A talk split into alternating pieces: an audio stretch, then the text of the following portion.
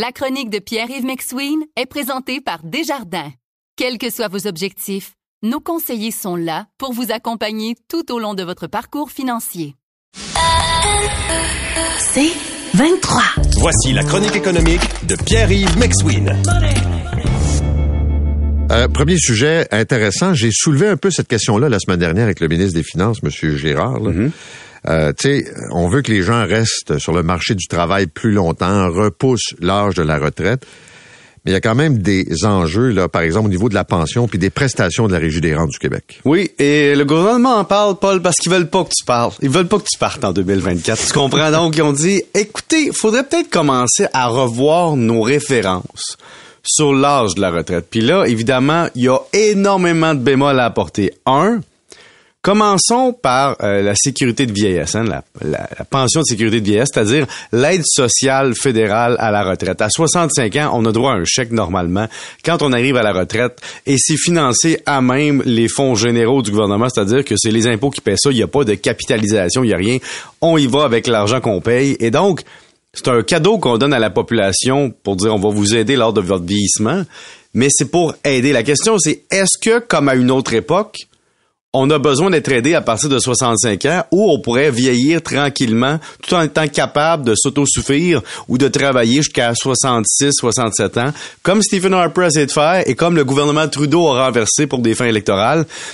Là, c'est l'enjeu. Parce que vraiment, faut voir se poser la question sur notre capacité de payer et notre capacité de contribuer. L'autre point, c'est le régime des rentes du Québec, qui est beaucoup plus nébuleux à discuter parce que, ah, on y contribue toute notre vie. Donc, présentement, pour avoir la pleine rente, c'est à 65 ans. Pour avoir la plus petite rente, c'est à 60 ans. Et la question est, êtes-vous prêt comme Québécois, ou devons-nous, comme Québécois, retarder ces dates-là? Évidemment, on peut commencer à discuter. Si moi, Paul, je sais que dans ma famille, il y a des ACV à 58 ans en série, je vais vouloir prendre mon RRQ de bonheur. Et si le gouvernement annonce qu'on prend le RRQ plus tard, ben, il est en train de me dire, toi qui as cotisé toute ta vie au RRQ à même ton salaire, t'auras pas le droit de le prendre aussi de bonheur, même si on sait que tu vas mourir jeune, alors je pourrais me sentir lésé. D'un autre côté, si on garantit une rente jusqu'à la mort à quelqu'un plus une rente au décès, la question est la suivante. Combien d'années le système peut survivre et peut fournir au taux de cotisation actuel et avec la longévité prévue actuelle? Donc, moi, mon argument, ce n'est pas est-ce qu'on retarde l'âge de la retraite simplement pour garder des personnes sur le marché du travail pour nous aider à garder notre marché du travail? C'est un choix personnel, la retraite, en fonction de notre vie, puis ce qui nous est arrivé, puis de nos investissements. Mais euh, vendredi avec le ministre Girard, parce que la perception des gens, là, Mhm. c'est que c'est pas sur le plan financier, de façon générale, avantageux de continuer à travailler après 65 ans. Ça, Ça- dépend ce qu'on fait, là, tout ça, là, mais, Ouais. mais ce que je veux dire, c'est que, tu sais, la personne me donnait l'exemple qu'elle euh, a 60 quelques années, là, puis bref, elle touche euh, le montant de la Régie des rentes du Ouais. Québec. Mais en même temps, elle travaille, donc elle paye à nouveau des cotisations. Oui. Là, elle se dit, ça vaut-tu la peine pour vrai? Mais elle peut bonifier ses cotisations si elle les a pas remplies. C'est très payant pour les gens, Paul, qui, dans le fond, n'avaient pas pleinement cotisé au régime toute leur vie parce qu'ils n'avaient pas atteint le plafond des gains admissibles.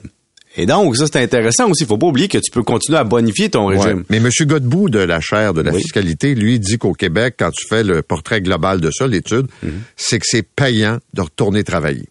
Ben moi, je trouve toujours ça payant de faire une pièce de plus, Paul. Même Oui. après impôt puis tout.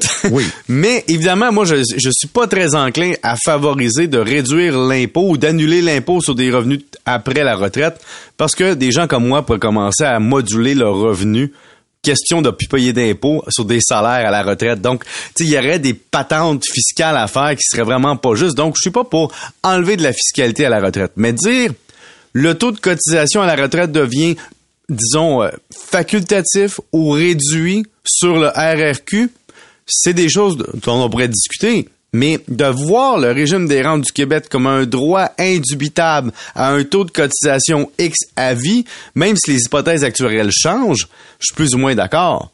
Mais il faut se mettre dans la tête comme Québécois. Là. Le RRQ, c'est un régime de retraite. Donc, il y a des cotisations, il y a une promesse de rendement, puis il y a le rendement qu'on a effectivement dans le régime. Alors, qu'est-ce qu'on veut? Est-ce qu'on veut payer plus de cotisations, avoir une plus longue retraite, faire plus de rendement, prendre plus de risques? partager le risque et plafonner les prestations. Tu on peut ouvrir le débat. Moi, j'ai pas de problème. Mm.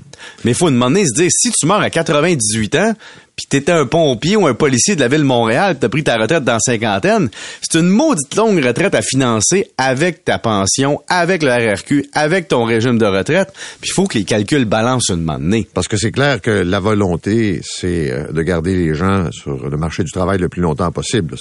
Ouais, mais jamais tu vas me dire, après avoir travaillé pendant 43 ans, 42 ans, écoute, on va retarder ton RRQ parce qu'on aimerait que tu travailles plus longtemps, puis tu sais, t'es rendu sur tes derniers Je pense pas que c'est bon de demander à des gens qui ont 60 ans, est-ce qu'on devrait étirer le RRQ ou non? Je pense pas qu'ils vont être favorables. Sais-tu? Jase, on jase. Oui, oui, non, c'est sûr. Vous écoutez La Chronique économique avec Pierre-Yves McSween.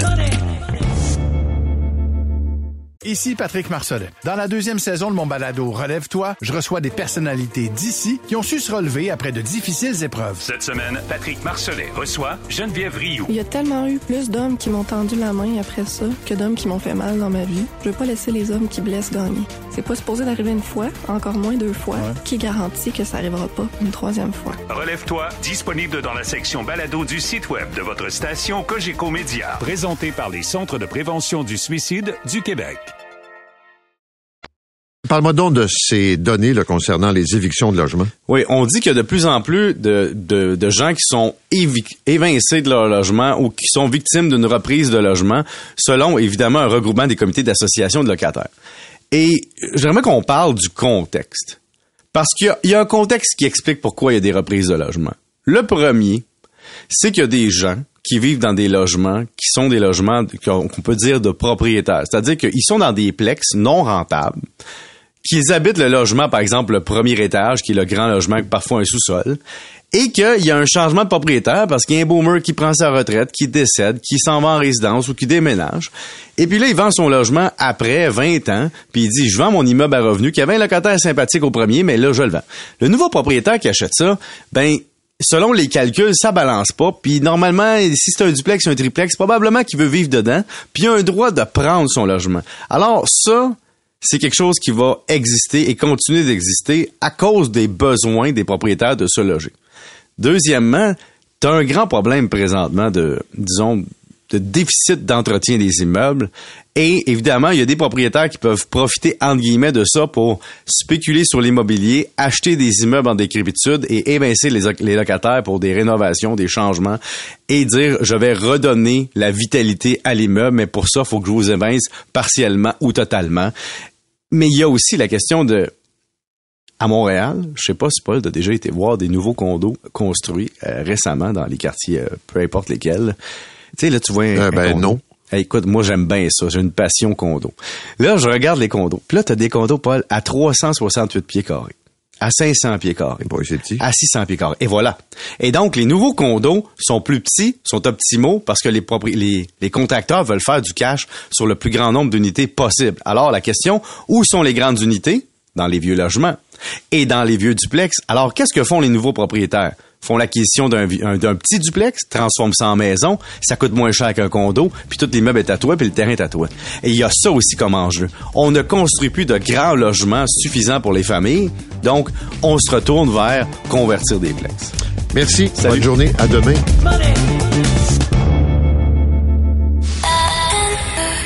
C'est 23. Recule un peu, recule, recule. Stationner en parallèle, ça devrait être simple. OK, crampe en masse, en masse, crampe, crampe, crampe! Faire et suivre une réclamation rapidement sur l'appli Bel Air Direct, ça, c'est simple. OK, des crampes. Bel Air Direct, l'assurance simplifiée.